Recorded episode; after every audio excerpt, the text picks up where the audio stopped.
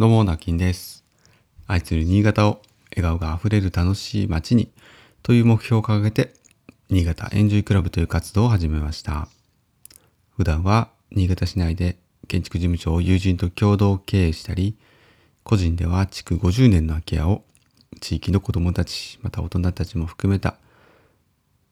親子でのんびりと遊べる場所にリノベーションをしたりしたりしている寺尾の空き家という活動をしています。えーまた最近では空き家活用シリーズ第2弾として八千代の空き家という活動も始めております。えーこちら Facebook の、えープライベートグループなんですが、空き家部という、えまあ、大人の部活動を作ってですね、空き家に関する活動、こちら情報を発信しておりますので、えご興味ある方はぜひ参加してみてください。空き家部です。そのまんまです。はい、えー、今日9月30日木曜日7時過ぎですね。すごくいい気温の朝だなと感じてます。あの、日中は29度とかね、今日は30度ぐらいまで上がるみたいなんですけども、まあまあ、あのいいですね。あの秋になっちゃうともうすぐ寒くなるじゃないですか。うん。なんか寒くな、寒くなってくると、あの、匂いも変わってきて、秋の匂いに、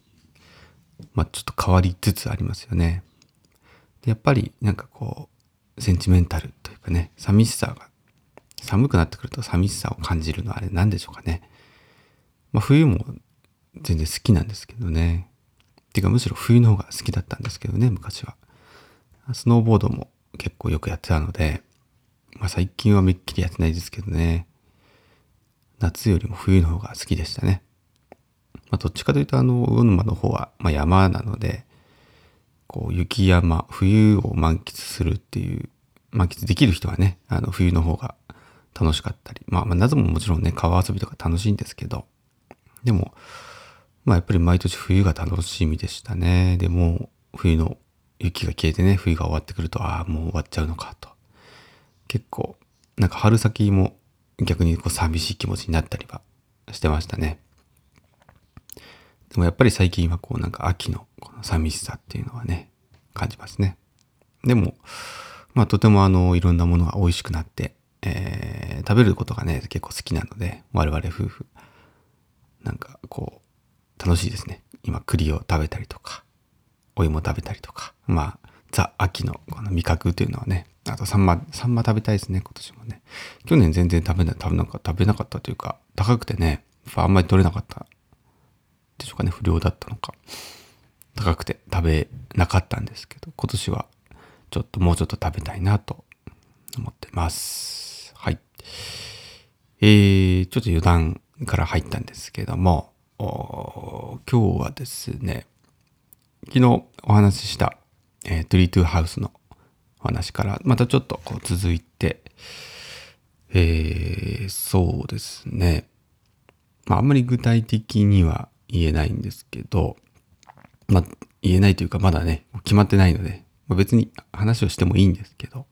うーん、どんなこう、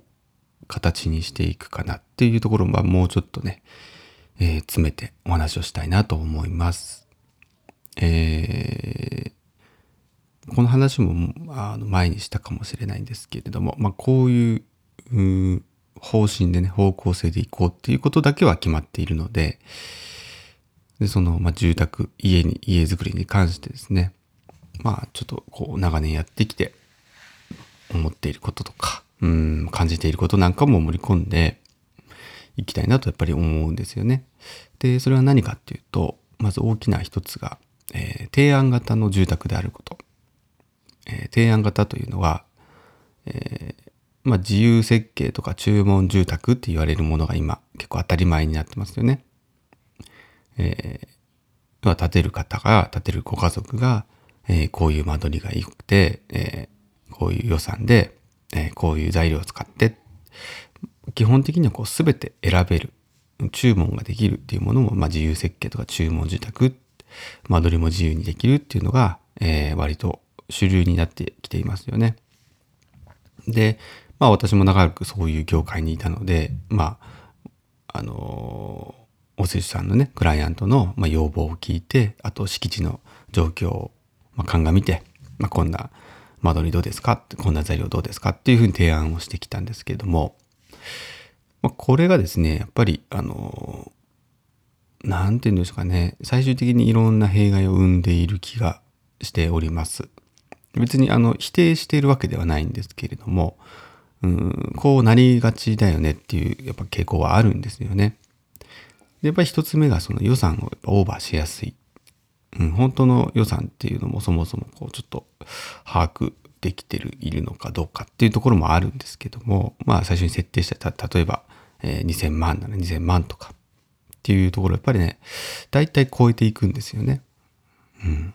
というのがやっぱり人間のその欲望というか理想とか、うん、あと憧れ。特に最近はやっぱりインスタとか、えー、SNS でそういう家づくりの情報とか、えー、なんていうんですかね、やっぱりこう、憧れる対象、読者モデル的な、あの、一般の方でもね、ちょっとやっぱおしゃれにしているとか、まあ広い家に住んでるとか、かっこいい家に住んでるとかっていう情報が簡単に得られるので、まああの、そういうものをこう真似しやすくなった反面、うん、なんていうかな、こう、もっとこうしたい、もっとああしたいっていうのがこう膨らみやすくなってきているような気がしますね。で、せっかく建てるならとか、うん、やっぱりこう、やるならインスタ映えするよなとか、やっぱ写真をね、撮ってね、いいねしてほしいとか、まあいろいろこうあるじゃないですか。まあそんなところもこう、